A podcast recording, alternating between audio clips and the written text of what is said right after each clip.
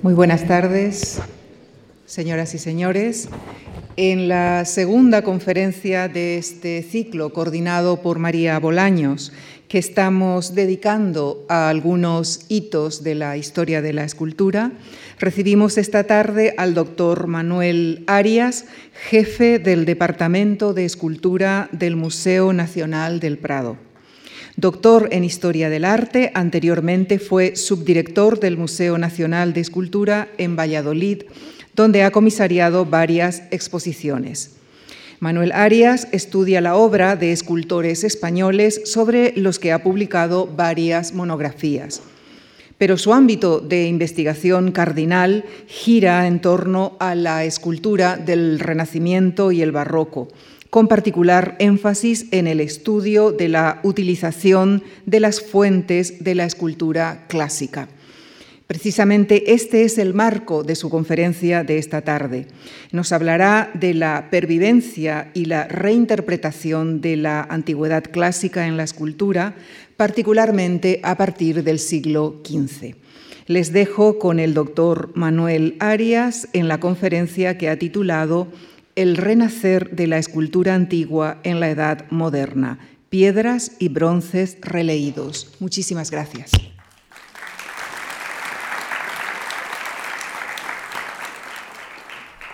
Pues muchas gracias, eh, Lucía, por tu presentación. Muchas gracias a la eh, Fundación Juan Mar por eh, albergar este ciclo de, conferencias al hilo de la exposición que tiene lugar en la sala, en la sala de arriba. Y naturalmente a María Bolaños, que me ha invitado a participar en este, en este ciclo. Hemos trabajado muchos años juntos y se ve que tenemos que seguir eh, trabajando juntos. Muchas gracias a todos por su asistencia y efectivamente, como decía eh, Lucía en la, en la presentación, eh, el tema eh, medular eh, con el que yo quiero caminar con ustedes esta tarde en este paseo por la escultura es ese mundo de la vigencia y de la reutilización de los modelos de, la cultura clásica, de la cultura grecolatina, de esa cultura que dice Salvatore Setis que está siempre en el rescoldo, ¿no? está siempre escondida, eh, siempre está calentando debajo y en un momento determinado aflora, ¿no? No, solo en el campo de las bellas artes, sino en otros muchos campos, y ahí estaría el mundo del derecho como un ejemplo. Eh, ese, sustrato clásico del que nosotros somos eh, herederos directos y que en el caso de la escultura y también de la pintura, porque van a ver ustedes que voy a estar caminando un poco entre las diferentes disciplinas, eh, fue eh, absolutamente fundamental durante muchos siglos. ¿no? Eh, quizá esa división que hemos ido haciendo desde un punto de vista pedagógico de la escultura por un lado y la pintura por otro eh, se rompe cuando eh, abordamos el estudio integral de este fenómeno, ¿no? porque todo se va, como, vamos a tener lugar de, comprobar aquí esta tarde, todo se va intercalando ¿no? y todo se va mezclando unas cosas con las otras.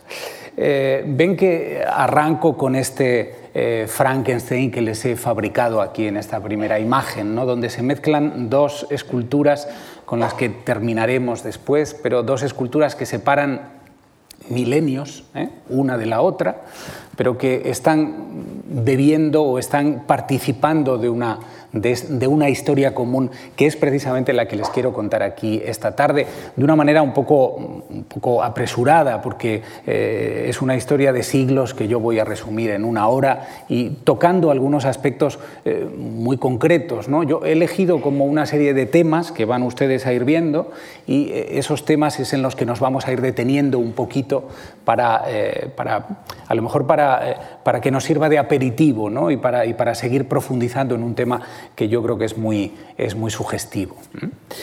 Y fíjense, comienzo con una eh, lápida funeraria. ¿eh? Eh, con una lápida funeraria que apenas tiene ninguna decoración eh, no tiene ninguna decoración de carácter religioso, tiene una decoración heráldica y una decoración eh, vegetal. Sin embargo, está en un templo, está en la iglesia de Santa María del Araceli de Roma, allá arriba en el, Capitolio, en uno de los lugares emblemáticos de la, historia romana. Y es la tumba de un señor que se llamaba Felice de Fredis, que fue eh, nada menos que el descubridor de esta maravillosa escultura que está en el Vaticano, ¿eh? el grupo del Laoconte con sus hijos. La lastra de Felice de Fredis, que está eh, en esta iglesia y está en un lugar muy disimulado en el lado del Evangelio del templo, pero con una barandilla al lado que, eh, han colocado recientemente y que prácticamente la ignora. En esta lápida eh, se dice al inicio lo siguiente en su grafía latina, como era preceptivo en el año 1529, que es cuando se, cuando se labra. A Felice de Fredis, que mereció la inmortalidad por sus propias virtudes y por el descubrimiento de la estatua divina de Laoconte que parece respirar en el Vaticano. Por sus propias virtudes. Hemos de entender que eran virtudes religiosas, pero podríamos estar hablando de virtudes cívicas, ¿no? Eh, virtudes y el descubrimiento de esa escultura que parece respirar. Una escultura mm, que, eh, que, mm, he elegido para dar como el pistoletazo de salida, ¿no? porque era una escultura que se descubría en 1506 y que fue un antes y un después en la, en la historia de la escultura y en la historia de las bellas artes del mundo occidental. ¿eh? La memoria de Felice de Fredis eh, se vinculaba a la escultura a una escultura que eh, Plinio había dicho que superaba cualquier obra de escultura y de pintura, cuando la había descrito en su momento diciendo lo siguiente, en eh, el Laoconte, que se encuentra en la mansión del emperador Tito, obra que debe ser situada por delante de todas, no solo las del arte de la estatuaria, sino también de la pintura, fue esculpida en un solo bloque de mármol por los excelentes artistas de Rodas, Agesandro, Polidoro y Atenodoro, y representa a Laoconte, sus hijos y las serpientes admirablemente enroscadas. El descubrimiento del Laoconte en 1506 puso demostró eh, con, el hallazgo arqueológico que las fuentes literarias, que lo que había escrito Plinio era verdad. ¿eh? El descubrimiento de este tipo de restos arqueológicos daba carta de naturaleza a las fuentes literarias. Era una manera de, afirmar y de, proclamar que aquella historia que se contaba del mundo antiguo era real, ¿eh? porque eh, estaban apareciendo aquellas pruebas de aquello que era real. Les proyecto aquí este eh, cuadro maravilloso de la colección Liechtenstein, que es un cuadro de Hermann Postumus, que es, un paisaje romano con ruinas, que es muy elocuente para este tema que queremos tratar aquí esta tarde. Fíjense en la pequeñez de las figuras humanas que aparecen en este, en este lienzo. lo importante era la ruina, lo importante era esa ruina donde se mezcla la ausencia y la presencia. ¿eh? Eh, eh, hay, una frase de Ovidio que dice tiempo, se, lo, se, lo, digo traducido, dice tiempo devorador de las cosas y tú envidiosa vejez todo lo destruís. Una frase de, las metamorfosis. Sin embargo, no habían conseguido destruir los restos eh, arqueológicos, unos restos que se vinculaban fundamentalmente a, la escultura, a lo formal, a lo, tangible. Había menos restos de pintura, pero sin embargo la escultura estaba ahí, se podía ver, los mármoles y los bronces eran elementos que se tocaban y que nos eh, servían como de línea de contacto con ese mundo del pasado clásico que en estos momentos se quería volver a poner otra vez en, funcionamiento. Eh, la, escultura eh, cumplía además eh, un papel simbólico fundamental. En 1471 el Papa Sixto IV donaba a la ciudad de Roma una serie de bronces que estaban en la zona del Laterano, en la zona de San Juan de Letrán, para que se trasladaran a la zona del Capitolio, que era eh, el lugar cívico de la ciudad, el lugar, el lugar público de la ciudad. Y donaba esculturas de la antigüedad que tenían un, eh, tenían un, matiz absolutamente simbólico. ¿no? El espinario, la loba capitolina, eh, los restos del, coloso de Constantino, restos también, ¿no? Después hablaremos de los restos y de los fragmentos. Restos no tenían por qué ser esculturas completas, eran reliquias de la antigüedad. Y las reliquias la mayor parte de las veces están fragmentadas, no son cuerpos completos, ¿no? Son elementos fragmentados, pero que nos sirven de conexión con ese mundo del pasado, con ese mundo que ya hemos perdido, pero que que, nos conectan. ¿no? obras tan significativas como el, Marco Aurelio, una obra eh, de una escultura ecuestre dorada que se salvó afortunadamente porque se confundía con Constantino ¿no? y se pensaba que al tratarse de Constantino, del primer emperador eh, cristiano, eh, era digna de, conservarse. ¿no? Poco tiempo después ya se supo, o, en, los albores del, del Renacimiento, ya se supo que representaba a Marco Aurelio, pero era digna de conservarse, era además un alarde de la técnica. ¿eh? Después también hablaremos de los alardes de la técnica. Esa escultura se incorporaba a ese grupo de objetos famosos, importantes, que el Papa, de los que el Papa se desprendía para donarlos a la ciudad. Ese valor del símbolo, ese valor de la escultura eh, eh, como, como símbolo también del lugar en el que se encuentra. Fíjense, Orfeo Boselli, que fue escultor y restaurador en el siglo XVII, decía que la escultura servía para glorificar a su autor, para glorificar al príncipe o al héroe que representaba, pero también para dignificar a la ciudad donde se encontraba. Es decir, hay, hay una, una, idea de vincular a la ciudad con sus propias esculturas. Se decía, ¿qué sería de Roma si no tuviera esculturas? ¿no? ¿Qué sería de Roma si estuviera vacía de esculturas? Eh, las, las, esculturas también iban encontrando, a partir de finales del siglo XV, su acomodo en espacios especiales, ¿no? en espacios que servían no solamente para dignificar a sus autores, sino también para, eh, para, mm, como, academias para los artistas, como fuentes de inspiración, eh, como lugares a los que ir a dibujar, a sacar modelos, a estudiar. Eh, aquí ven un detalle del Belvedere Vaticano, uno de los primeros jardines arqueológicos que se crean en el mundo. ¿no?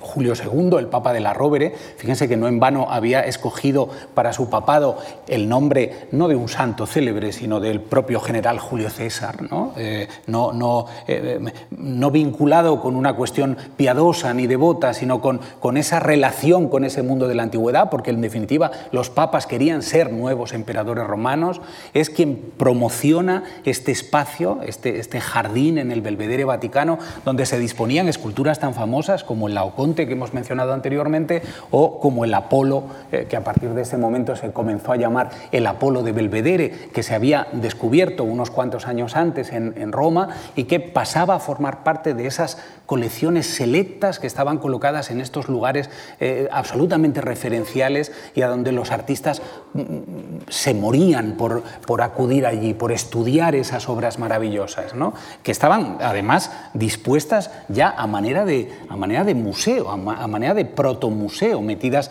en esos nichos y preparadas para estudiarse. Esas acumulaciones, eh, como digo, como, como, academias, que funcionaban como academias, tienen otro espacio muy singular en el mundo de la Italia del Renacimiento, en el Campo Santo de eh, la ciudad de Pisa. Un, espacio muy singular donde se fueron coleccionando sarcófagos romanos. ¿eh? Precisamente también por su matiz fundamentalmente escultórica, ¿eh? por, el, por, el, matiz de lo que aportaba el conocimiento de los relieves, ¿eh? de los relieves como narraciones históricas. Eh, los romanos fueron auténticos especialistas en el arte del relieve. Todos los artistas del Renacimiento que, que querían aprender y que querían saber más eh, se empapaban de lo que les transmitía esa academia que era un sarcófago, ¿eh? donde, se, donde se colocaban relieves en el, en el frente y que habían permanecido a, pesar de los años y que estaban a disposición de, de, los nuevos artistas para que aprendieran cosas nuevas de ellos. Este, este, mundo del coleccionismo eh, nos podría hacer pensar que, en principio, no se creaban objetos nuevos en el campo de la escultura, no se releía la, antigüedad, sino que solamente se acopiaban esos objetos antiguos. Y esto fue bueno, pues no cierto del todo. Ese mundo de la antigüedad está presente todo el tiempo y se están coleccionando esculturas de la antigüedad, pero también se están haciendo esculturas nuevas que se basan en esos modelos antiguos. Eh, saben que fue muy habitual que se editaran libros eh, sobre todo de las antigüedades romanas, para el uso de los viajeros. Los viajeros que acudían a Roma a lo mejor eh, con motivo de los acontecimientos más diversos, pero con motivo hasta de las propias peregrinaciones religiosas que se celebraban en la ciudad del Tíber, se compraban estas guías donde se especificaban los objetos o las esculturas antiguas famosas que se conservaban en las distintas, en las distintas casas nobiliarias de, la ciudad. Hay publicaciones muy antiguas, como esta que les pongo aquí, del eh, prospectivo milanese, eh, que se piensa que, fuera el propio Bramante, hablando de las obras más importantes que había en las diferentes casas eh, nobles romanas, pero luego en el propio siglo XVI se iban editando otros libros. Aquí ven este, por ejemplo, que de, Lucio Mauro, que recogía ediciones anteriores, colecciones anteriores, y dice, de todas las estatuas antiguas que por toda Roma en, en diversos lugares y en casas particulares se ven. Eh, la, necesidad de conocer todo lo que había en aquella Roma de la que Pirro Ligorio, el arquitecto y anticuario del siglo XVI, había dicho que eh, era eh, en tiempos de los romanos una ciudad con dos poblaciones, una población humana y otra población de piedra. Es decir, había tal número de esculturas que igualaban al número de personas que vivían en la propia ciudad. Los artistas viajan, como este neerlandés, eh, Martin van Heemskerk, viajan a Roma y dibujan lo que hay en, aquellos lugares, ¿no? Eh, dibujan esas acumulaciones de objetos eh, descabezados, rotos, eh, incompletos, eh, que les sirven a ellos de inspiración y que de alguna manera eh, sirven de testimonio de ese pasado que se quiere idealizar y que se, está buscando de una manera absolutamente imparable. Y como ven, muchos de los nobles de, italianos y también de otros muchos lugares quieren retratarse con esos objetos de la antigüedad. Es, es un aval ¿eh? Es un prestigio el, mandarse retratar con un objeto de la antigüedad, aunque fuera esa amazona de la colección Santa Croce descabezada. No, importaba que se tratara de, un fragmento, no importaba que se tratara de algo incompleto, eso mm, servía de vínculo con el mundo de la antigüedad.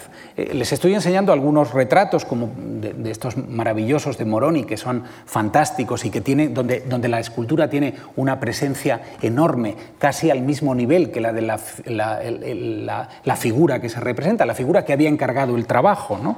Pero entre todos quizás eh, podemos detenernos un instante eh, un poco más, eh, con, un, poco más de, de, tiempo en el famoso retrato de Andrea Odoni, que es uno de los retratos más hermosos de un coleccionista que se han pintado nunca. ¿no?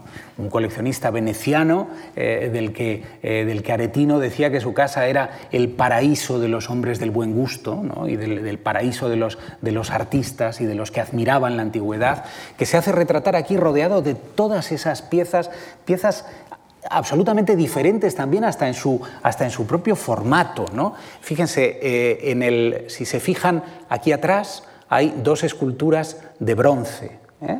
Hay una, Venus lavándose y un Hércules Mingens, que es una de las eh, representaciones humorísticas que se hacía de Hércules, pero después hay aquí otros dos Hércules, un Hércules aquí y un Hércules y Anteo en esta parte de atrás, que son dos reproducciones en yeso, porque las reproducciones en yeso tenían eh, ese mismo valor de vinculación que la propia representación en mármol. ¿no? Todo formaba parte de, cuando servía para reproducir esa imagen de la antigüedad, todo formaba parte del mismo vocabulario y todo arropaba la figura, de, en este caso, de, de Odoni, ¿no? que aquí delante tiene dos esculturas que efectivamente eran dos esculturas de mármol. ¿no?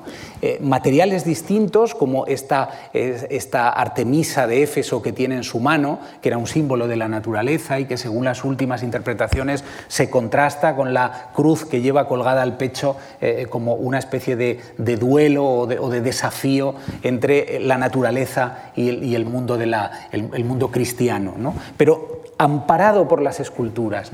Se ha dicho últimamente eh, que eh, en, estas, en este, tipo de, este tipo de pinturas italianas eran herederas de la pintura nórdica, donde a veces vemos que aparecen muchas pequeñas esculturitas, por ejemplo, en una fachada de un templo rodeando una escena sacra, eh, en, este color, en grisalla, precisamente para jugar con lo vivo y lo muerto, para jugar con el color de la figura viva y lo, pálido, lo triste de esa figura muerta que representa la escultura. Era esa, esa idea del paragone permanente, de la comparación entre la pintura y la escultura, ¿no? entre el color y la, y la ausencia de color.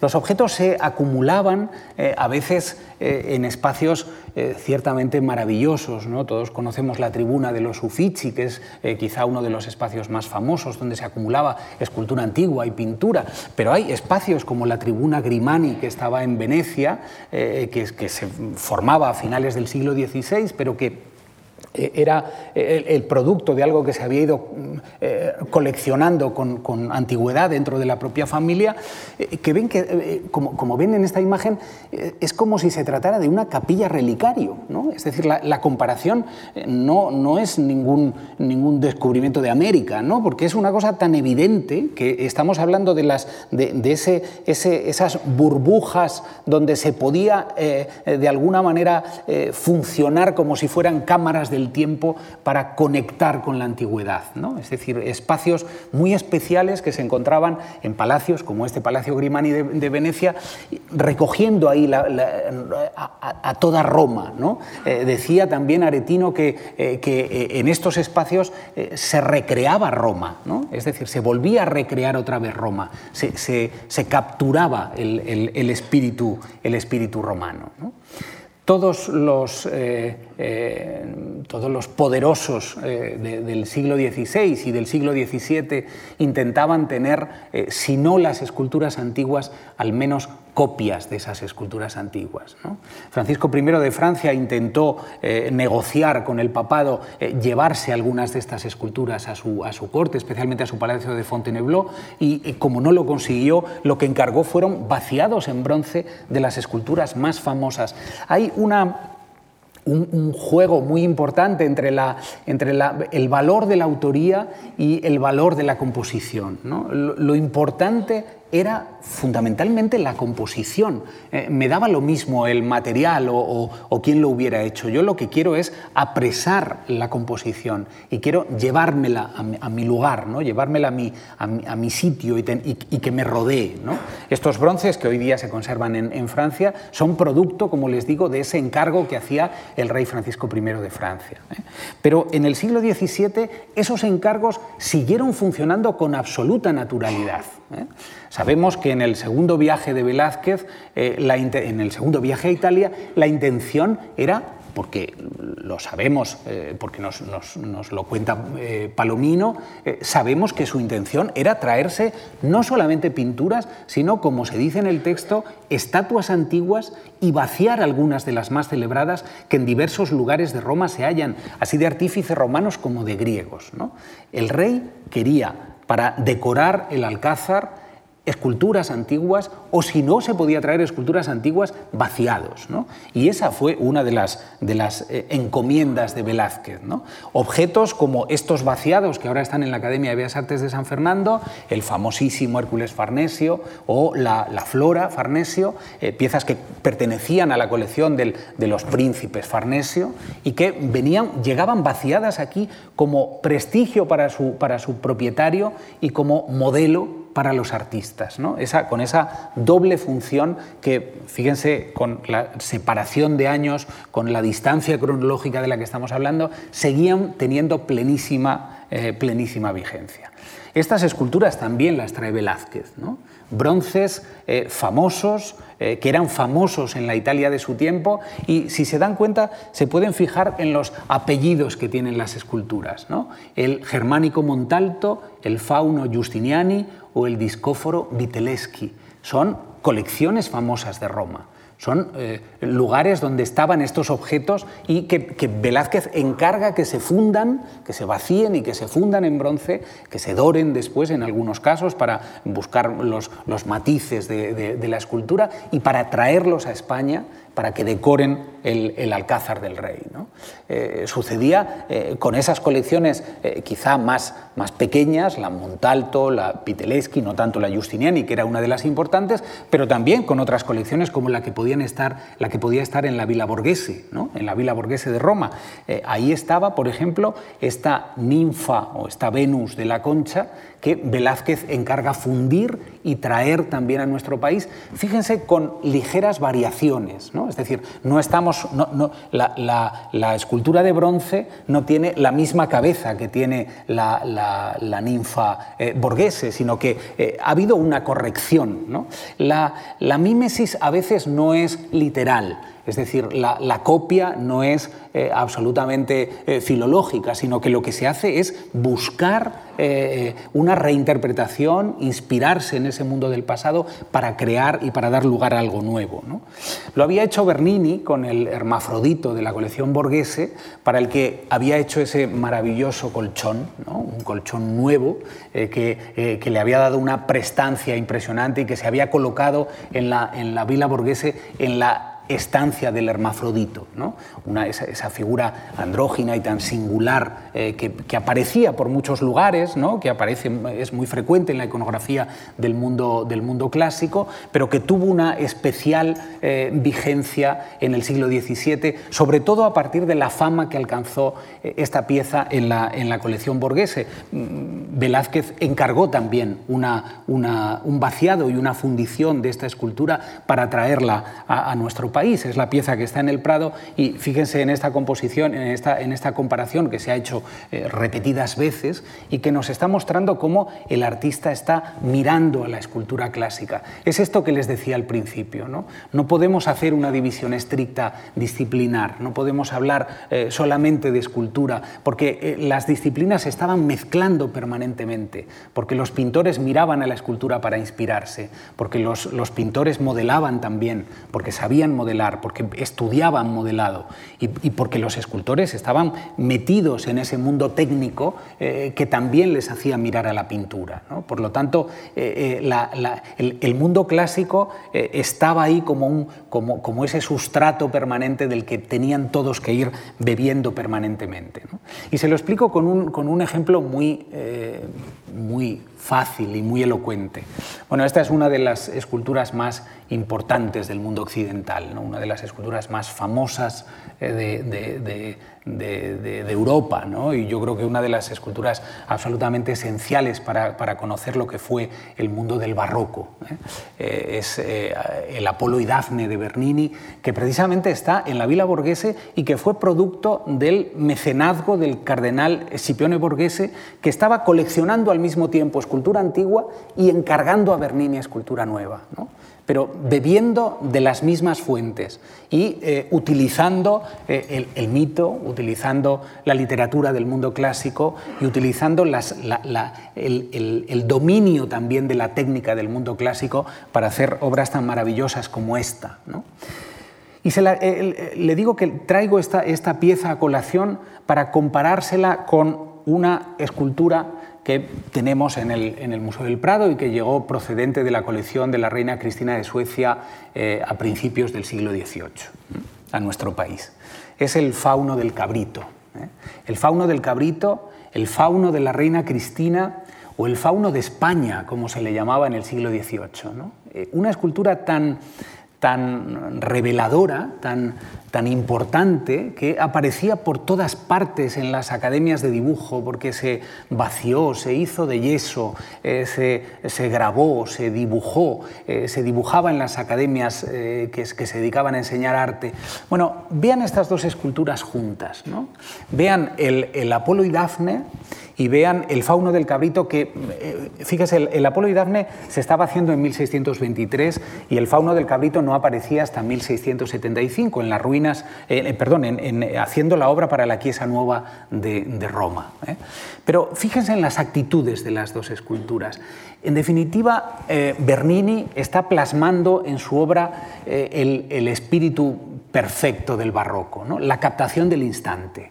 Eh, el, momento clave en el que Dafne se está transformando en laurel. Y por ese motivo sus extremidades comienzan a convertirse en un tronco, sus, extremidades superiores eh, empiezan a, desarrollar ramas y, hojas.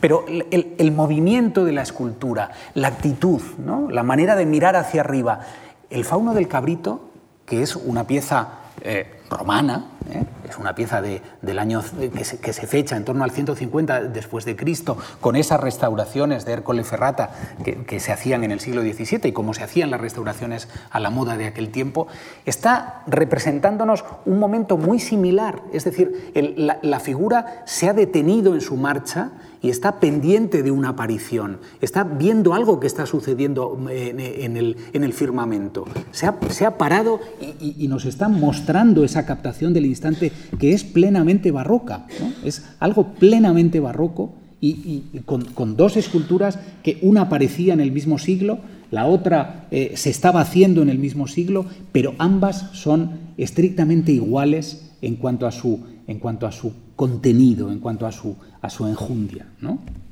Aquí les pongo algunos ejemplos de, la, eh, de ese mundo famoso del fauno del cabrito. ¿no? Por todas partes, como les digo, aparecen eh, representaciones del mismo en jardines. Eh, aquí tienen este, este, ejemplo en San Petersburgo, absolutamente dorado, ¿no? o ese otro en París, eh, una, representación en, mármol, pero las hay en, yeso, las hay en bronce, las hay, porque era un modelo, era un modelo que servía a los artistas para su estudio y que encajaba perfectamente con ese espíritu de captación del instante de la, edad barroca.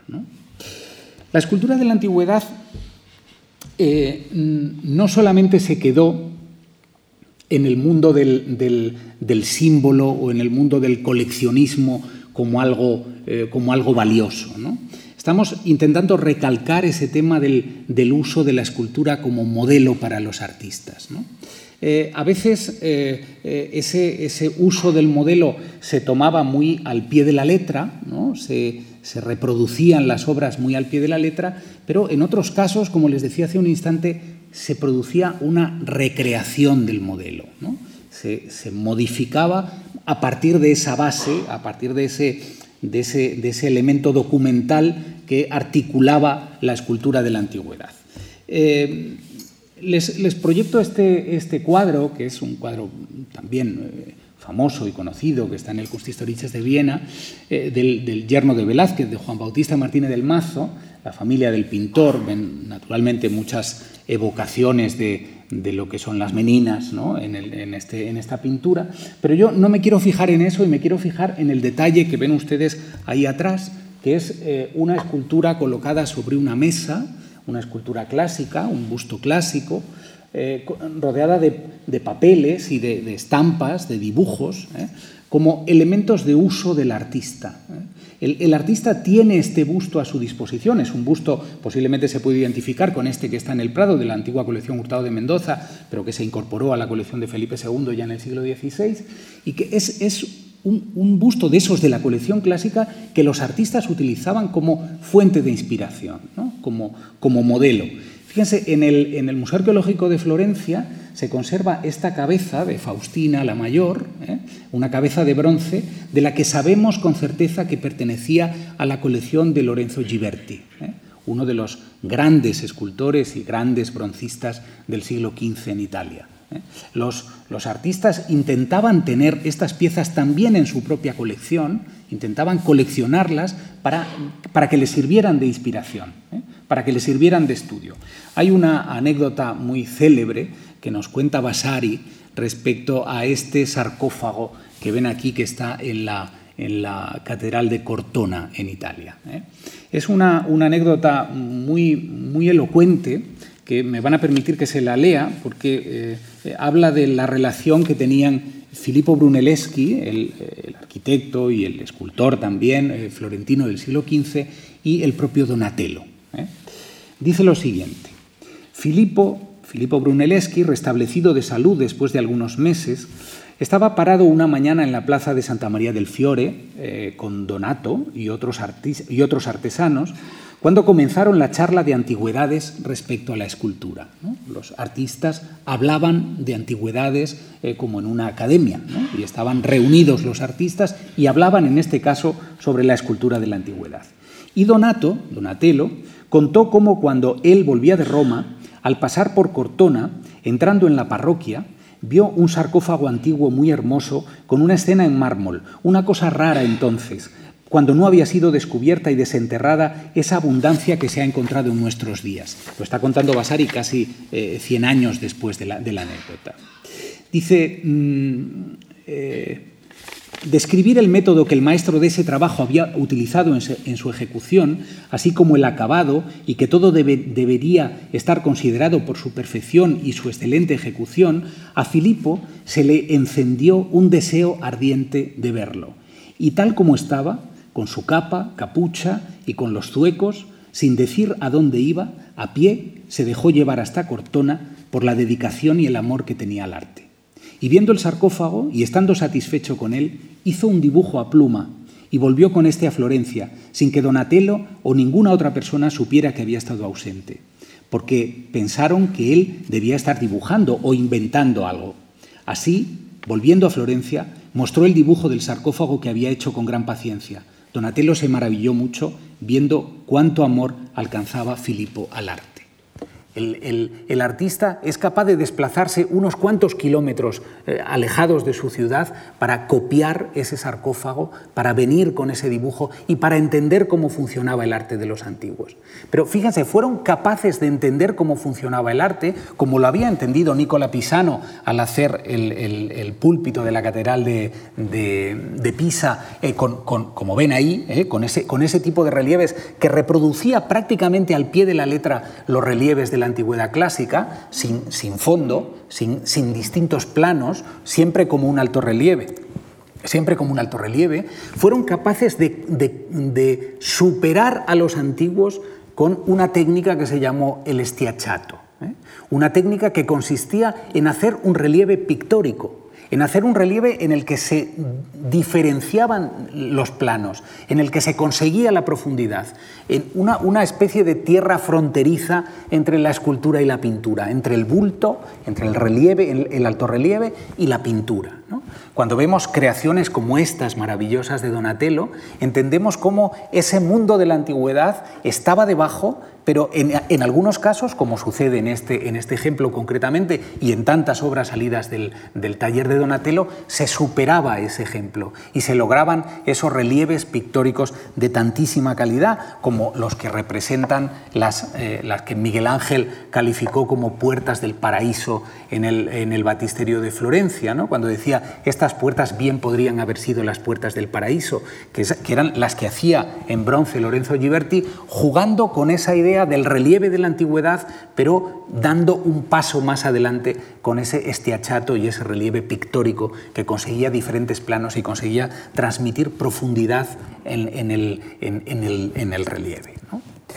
Técnicamente también eh, la evocación se superaba eh, mirando al, mundo de la antigüedad clásica. Antes habíamos visto el caballo de Marco Aurelio, que lo están viendo exactamente aquí otra vez, al lado de los caballos eh, de, Venecia, ¿no? de la famosa cuadriga de Venecia, que se trasladaba en el año 1204 como un trofeo de guerra de, los venecianos a, Venecia desde Estambul, desde, la antigua Constantinopla, unos caballos hechos prácticamente en cobre y que, permitían la, ductilidad del material para, para llegar a esa, a esa perfección, bueno, esto es lo que dio lugar a toda una especie de obsesión eh, a lo largo del Renacimiento por conseguir hacer esculturas ecuestres. ¿no?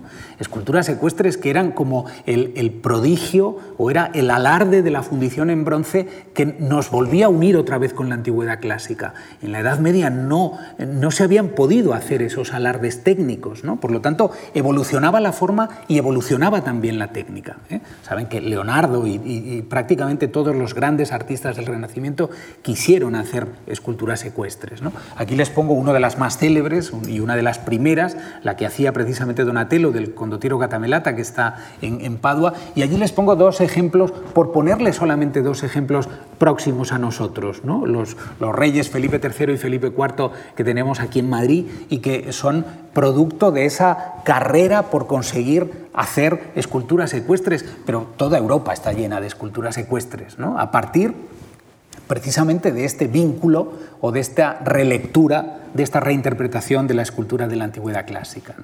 En algunos casos se llegó a alardes maravillosos como el, Perseo de Cellini, que está en la Loggia dei Lanci, allí en, la, en, plena Florencia, ¿no? como un elemento prácticamente simbólico. ¿no? Y supongo que muchos de ustedes habrán leído la autobiografía de Benvenuto Cellini, donde cuenta cómo fundió esta pieza, esa, esa autobiografía tan hinchada y tan, tan divertida, porque al final cuenta muchas cosas que son verdad y otras que no lo son, pero que, que, dan mucho juego también para entender cómo funcionaba el mundo técnico de este momento y cómo se hacían obras tan maravillosas como esta. ¿no? Y cómo el bronce, el bronce que también estaba permanentemente evocando la antigüedad, se convirtió en un elemento simbólico eh, de, primer orden.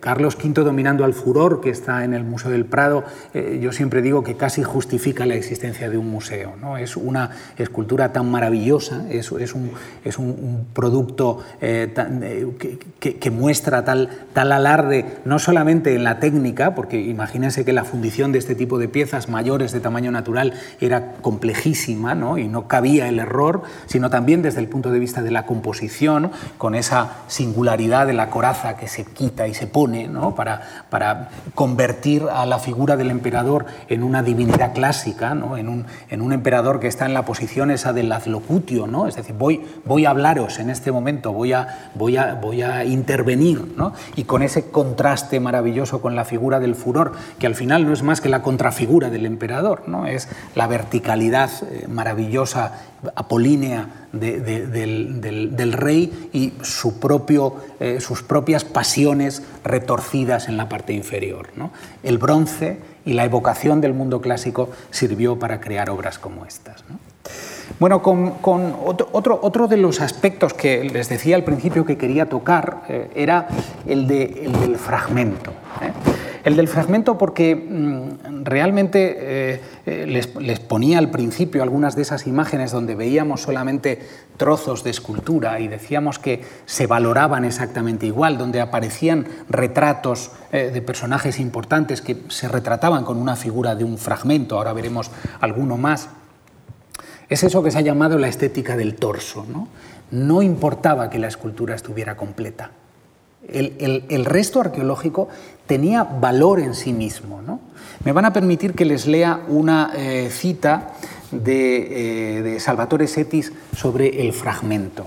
Dice lo siguiente, el valor absoluto del fragmento se convertía en carácter constitutivo de la modernidad. Precisamente como dijo Valéry, porque el fragmento tiene dentro de sí una carencia invencible, el germen de algo, algo que vale más que un significado, el anhelo obsesivo de ser completado, la elocuencia perentoria de lo incompleto. La condición de fragmento intensifica el sentido, aguza la mirada del espectador, en definitiva es moderna.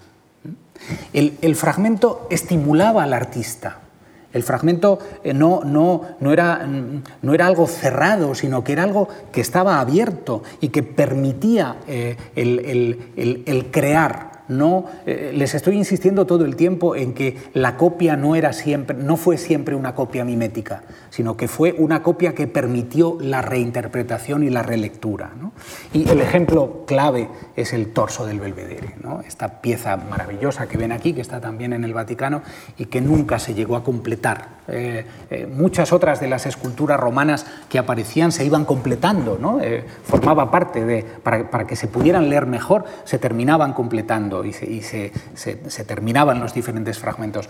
Hubo una, especialmente esta, muy singular, el torso del Belvedere, que nunca se completó y que fue objeto de atención por todos los artistas y que yo creo que, lo sigue siendo. ¿no? Es decir, eh, los artistas la, dibujaban y la, estudiaban desde diferentes puntos de vista. Es muy hermosa esta alegoría del, dibujo. ¿eh? de, Angélica Kaufmann, donde aparece esta, esta mujer dibujando el torso. Esa es la alegoría del dibujo. No, no es alguien que figura solo con un cuaderno haciendo, haciendo sus, sus eh, eh, anotaciones, sino que tiene delante esa escultura maravillosa fragmentada. ¿no? Eh, Miguel Ángel se inspiró en el torso del Belvedere eh, para hacer su Signudi de la, Capilla Sistina, eh, a veces de manera muy evidente, como, como sucede también en este San Bartolomé que hizo en el juicio. ¿no? En, momentos diferentes, los artistas estaban permanentemente bebiendo de esas fuentes. Rafael se inspiraba en las, en, las esculturas de las musas para hacer sus Madonas y, Miguel Ángel se inspiraba también en estas esculturas que apresaban casi como un tesoro, ¿no? es decir, que, que querían tener ellos solamente el acceso a, las mismas para, para, poderlas reproducir y para, poderlas reinterpretar. ¿no? Hay miles de ejemplos. Aquí les pongo un torso pintado por detrás, el torso de Belvedere por, por Hemsker, al, que veíamos antes, o dibujos de Rubens, ¿eh? que escribió un pequeño tratadito titulado De Imitación Statuarum, ¿eh? Eh, hablando de la importancia de la copia de la escultura antigua pero en pintura, pero intentando que perdiera el aspecto marmóreo, ¿eh? que se le diera un color que, perdiera ese aspecto de la antigüedad. No quería copiar, quería, quería innovar también. ¿eh? Y, bueno, ahí, les pongo la portada del Perrier, que fue uno de los eh, vademecum de todos los artistas del siglo XVII y XVIII, que era una colección de las grandes esculturas de Roma. Allí, estaban todas representadas y, ese libro estaba por todos los talleres de los artistas, porque era, era una, manera de tener un, manual encima de la mesa. Y fíjense en la portada, Perrier puso el torso de Belvedere con la figura de Cronos que está devorando a la escultura. Es, una, metáfora muy hermosa que utiliza eh, a, la, escultura del torso del Belvedere para hablar de ese mundo del fragmento. Aquí ven más eh, ejemplos de, retratos eh, con, figuras vivas y figuras escultóricas fragmentadas. En, en algún caso, como en el de Alessandro Vittoria, un magnífico escultor veneciano, que se hace retratar por Moroni con ese fragmento de escultura. ¿no? No, no tenía por qué ser una escultura completa. Les traigo algunos ejemplos más muy, muy reveladores, algunos de los cuales seguro que conocen eh, sobradamente. ¿no? Esta es una pintura de Bernardino Licinio que eh, representa a la familia del artista, posiblemente esté representando a la familia de, de su hermano, ¿eh? y ahí aparece esta figura lateral con un fragmento escultórico no, no han elegido una figura completada, una figura perfecta, maravillosa, sino esa figura, ese fragmento que lo que anunciaba era el estímulo, la inspiración y en definitiva la modernidad. ¿no? Hay otro cuadro de Licinio, no he conseguido una copia mejor, pero aquí ven también cómo los artistas están mostrándole, los aprendices están mostrándole al maestro sus dibujos, ¿no? dibujos de fragmentos, ¿eh? de fragmentos escultóricos. En este caso, él, eh, muestra este fragmento y hay una, inscripción, está, escrito en, italiano diciendo, eh, compruebe usted si, este, si está bien hecho este dibujo, ¿no? es, es correcto este dibujo, es una lección a partir de esos fragmentos escultóricos que tenían el mismo valor que la escultura completa. En otros casos hasta se incrustaban en, eh, las, en, las, escenas sacras. ¿eh? eh, se incrustaban como si la escena sacra fuera, un, fuera un lugar de exposición. ¿no?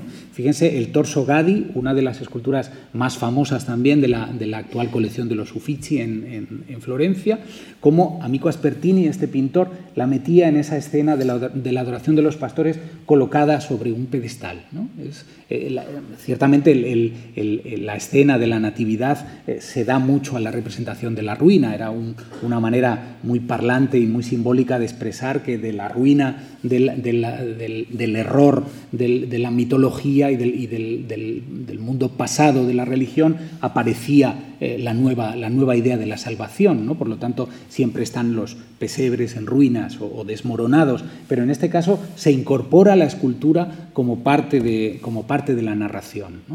O eh, esa idea de, eh, si la escultura estaba completa, representarla fragmentada para que encajara mejor en la, en la escena. ¿no? El, el, Baco ebrio de Miguel Ángel, que está en el Bargello con, el sátiro, lo representaba eh, Martin van Hesker en el, Jardín de los Gali de Roma con una mano rota. ¿eh? cuando la escultura estaba perfectamente completa. Pero es que sobre esta escultura se tejió toda una, una, eh, eh, una página literaria maravillosa hablando de cómo el, el, el, artista había enterrado la escultura para que de alguna manera se confundiera con una escultura antigua. ¿no? Y luego había dejado oculto en uno de los pliegues un, papelito donde decía, no, me hizo Miguel Ángel, para ver de qué manera los modernos estaban a la misma altura que estaban los antiguos.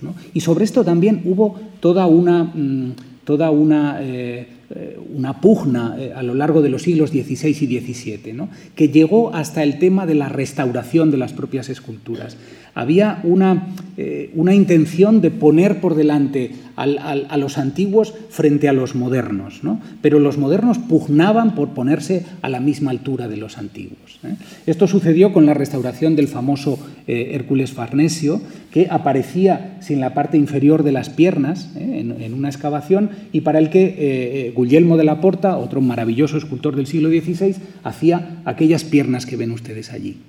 Durante mucho tiempo el Hércules Farnesio estuvo con aquellas piernas de Guglielmo de la Porta de las que decía Miguel Ángel que mm, se, podían, se podía pensar que eran exactamente iguales que las de la antigüedad clásica. O sea, que no era necesario que aparecieran las suyas. Terminaron apareciendo. ¿eh?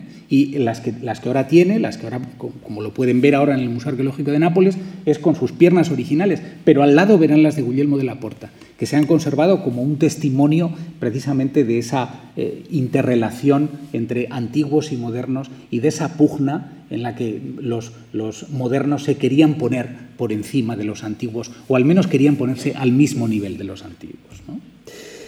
Y quiero terminar con un eh, aspecto eh, concreto que es la cuestión del color. ¿eh?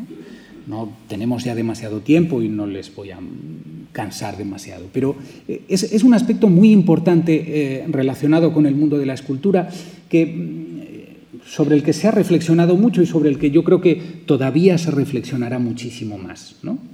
Eh, hoy, después de las últimas investigaciones, tenemos muy claro que la escultura de la antigüedad era escultura policromada, ¿eh? que los mármoles y los bronces eran mármoles y bronces pintados de color de colores. ¿no? Por lo tanto, eh, el, color era lo que daba la vida a la escultura y por lo tanto eh, esas piezas en sus, en sus, orígenes, tanto en el mundo griego como en el mundo romano, estuvieron policromadas de colores, con una gama mayor o menor, con, con, colores más puros, con, colores menos puros. Ese, ese, es un tema todavía mm, que está en el candelero y que todavía eh, dará mucho que hablar. ¿no? Pero sí está claro que las esculturas tenían color.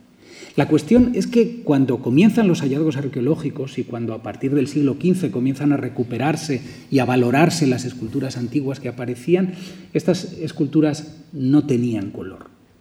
Lo habían perdido después del tiempo. Pero fíjense, hay testimonios tan importantes como el que nos transmite Plinio, que nos dice que eh, una vez que le habían preguntado a, Praxíteles cuál era la escultura que más le gustaba de todas las que había hecho, decía Praxíteles, aquella en la que el pintor Nicias ha participado, la que, pintó Nicias. ¿no?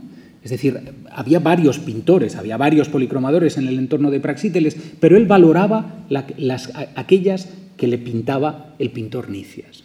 Por lo tanto, el testimonio documental era cierto, pero se ignoró ese testimonio. ¿no? Se, se intentó como de alguna manera borrar, ¿no? porque las esculturas que aparecían, como les digo, aparecían sin color. ¿eh?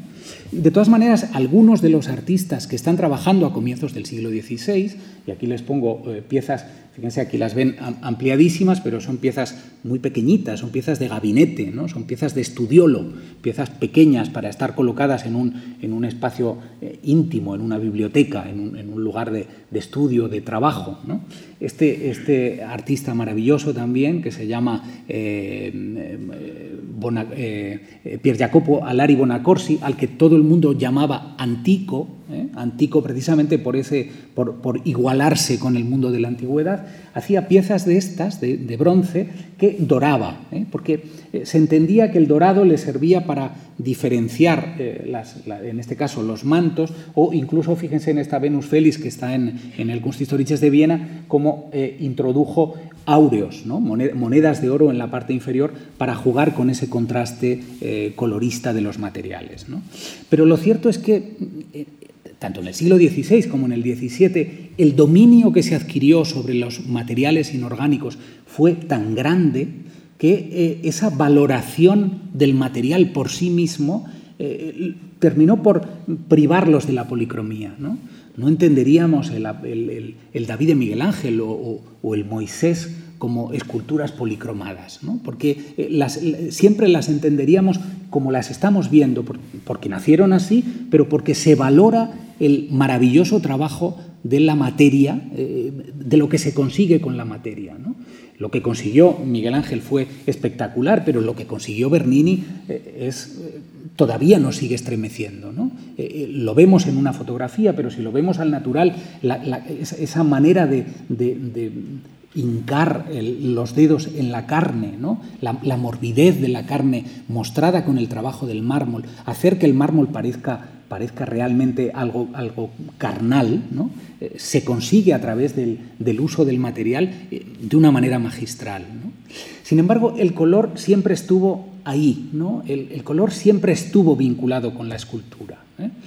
Bernini hacía obras tan maravillosas como la, la, Beata Ludovica Albertoni, que les muestro aquí, precisamente en mármol blanco, ¿no? pero utilizaba estos otros mármoles de colores para hacer de una manera prodigiosa ese textil sobre el que se tiende la figura de la beata. ¿no?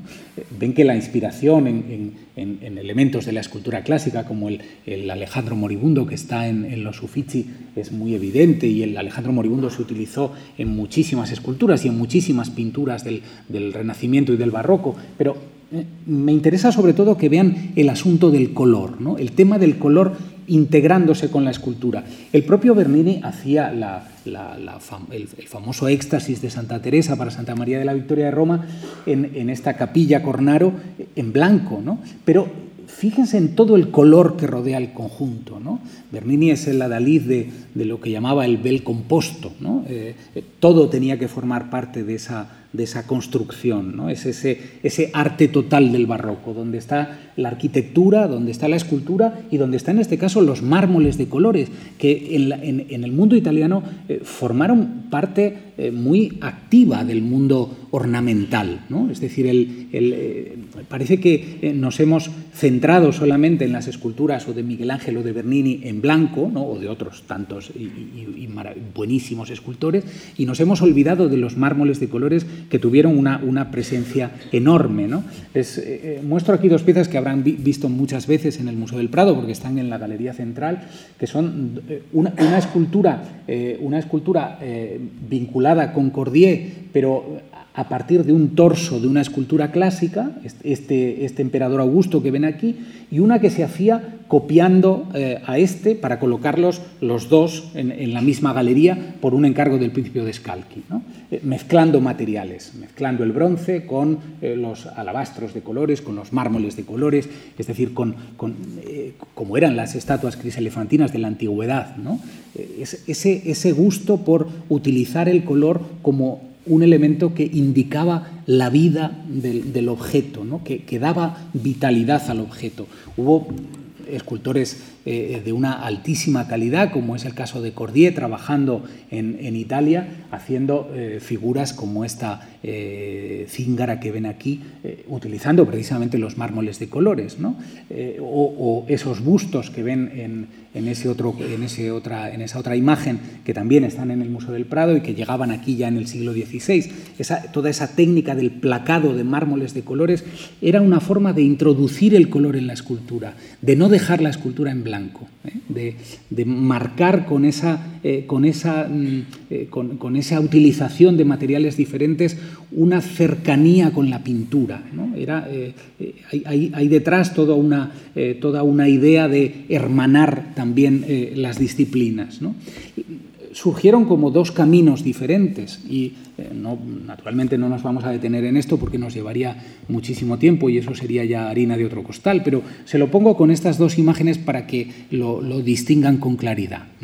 Eh, este, este, sería el modelo italiano, el modelo de, utilizar las fuentes o las pautas del mundo clásico eh, mezclando mármoles de colores y la vía la vía hispánica, que, podríamos calificarla como la vía hispánica, porque eh, naturalmente no termina solo en las fronteras de, la España actual nuestra, sino que se va a América y, realmente eh, podríamos decir que casi donde eclosiona es en América, que sería el mundo de la madera policromada.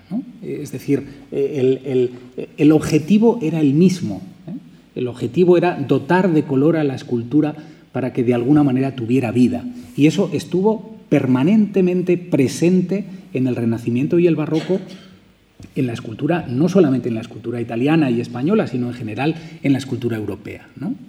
Se produce una eh, cesura y se produce un corte eh, y una, mm, una, mirada de nuevo al pasado eh, en el siglo XVIII. Las teorías del, del, uno de los padres de la, de la historia del arte, de eh, Johann Joachim Winkelmann, eh, que vivía en, Italia y que fue el gran, eh, el gran teórico del neoclasicismo, volvió a mirar otra vez a las esculturas en blanco. Volvió a, decir, decía, por ejemplo, que un, un, cuerpo humano es tanto más hermoso cuanto más blanco es. Las teorías de Winkelmann iban al, mundo griego y al mundo romano, fundamentalmente al mundo griego, que era el que él idealizaba, diciendo que los, los griegos habían conseguido superar a la naturaleza. Los artistas de, su mundo, los artistas del mundo moderno, lo que debían hacer no era imitar a la naturaleza, sino imitar a los griegos, porque los griegos habían conseguido superar a la naturaleza, habían conseguido hacer obras perfectas, mucho más perfectas que las que fabrica la naturaleza. Y esas obras eran blancas. ¿eh? Es decir, eh, eh, Winkelmann, que ya tuvo algún conocimiento de las cosas que estaban apareciendo, de las propias pinturas que estaban apareciendo en Pompeya y Herculano, se niega a ver esa realidad y habla de la blancura como el elemento perfecto de la escultura fue lo que dio lugar a todo ese gran movimiento neoclásico eh, del, siglo XVIII y de comienzos del siglo XIX que transformaba eh, absolutamente también el panorama y que estamos tan acostumbrados a ver en, nuestro entorno más inmediato. Aquí les pongo a uno de los, eh, una pieza de uno de los adalides de ese movimiento neoclásico, quizá el escultor más importante de finales del siglo XVIII, comienzos ya del siglo XIX, que fue Antonio Canova. Antonio Canova hacía esculturas como este Teseo triunfando sobre el, sobre el Minotaurio, que eh, plasmaba al pie de la letra las, las teorías de Winkelmann. ¿no? Esa noble sencillez, esa serena grandeza de la figura sentada, ya una vez que había eh, pasado la batalla con el, con el, con el Minotauro. ¿no? Los, los, barrocos habrían hecho a, la figura en, plena, en pleno fragor de la batalla. Sin embargo, aquí Teseo está sereno, está sentado, está, acaba de triunfar sobre su enemigo y está disfrutando de esa victoria, pero, pero muy tranquilo, muy sereno, sentado sobre el, sobre el, sobre el monstruo. Eh, las, las, dos figuras con las que empezábamos, eh, que son, eh, se, las ponía solamente fragmentadas y, y, unidas de una manera muy, muy torpe, ¿no? de una manera muy, muy artificial, se las separo aquí del todo y se las pongo, eh, se las pongo eh, enteras. ¿eh? Aquí ven el, Apolo Belvedere, el, Apolo Belvedere que estaba en los jardines y que está en, el Vaticano ¿no? todavía, una pieza que se puede fechar en el siglo II después de Cristo, pero que posiblemente reprodujera esculturas anteriores, como pasaba tantas veces con la escultura romana, que reproducía esculturas en bronce o, composiciones griegas. Y allí ven el Perseo que hacía Antonio Canova en torno al año 1800. Un Perseo que nos recuerda efectivamente al Perseo que hemos visto antes de Cellini, pero fundamentalmente nos recuerda al Apolo Belvedere del, Vaticano.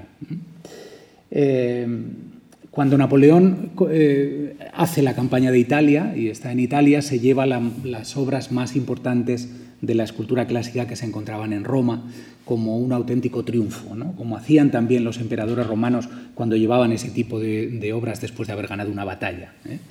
y se llevó como estrella de aquella colección de piezas que se llevaba a París el Apolo del Belvedere. El Papa Pío VII, poco tiempo después, compraba a Canova la escultura del Perseo y la colocaba en la misma peana en la que había estado el Apolo del Belvedere. Eh, le llamaban en Roma el que consuela, ¿eh? el, Perseo que consuela, ¿eh? porque de alguna manera venía a suplir lo que, eh, lo que estaba representando el Apolo del Belvedere. Fíjense lo que les decía al principio. Son milenios los que separan a estas dos esculturas y, sin embargo, ese sustrato, esa, esa, esa vigencia del lenguaje y del vocabulario clásico seguía estando presente unos cuantos años después, innovando, haciendo cosas nuevas, pero bebiendo de aquellas fuentes primitivas. Muchas gracias.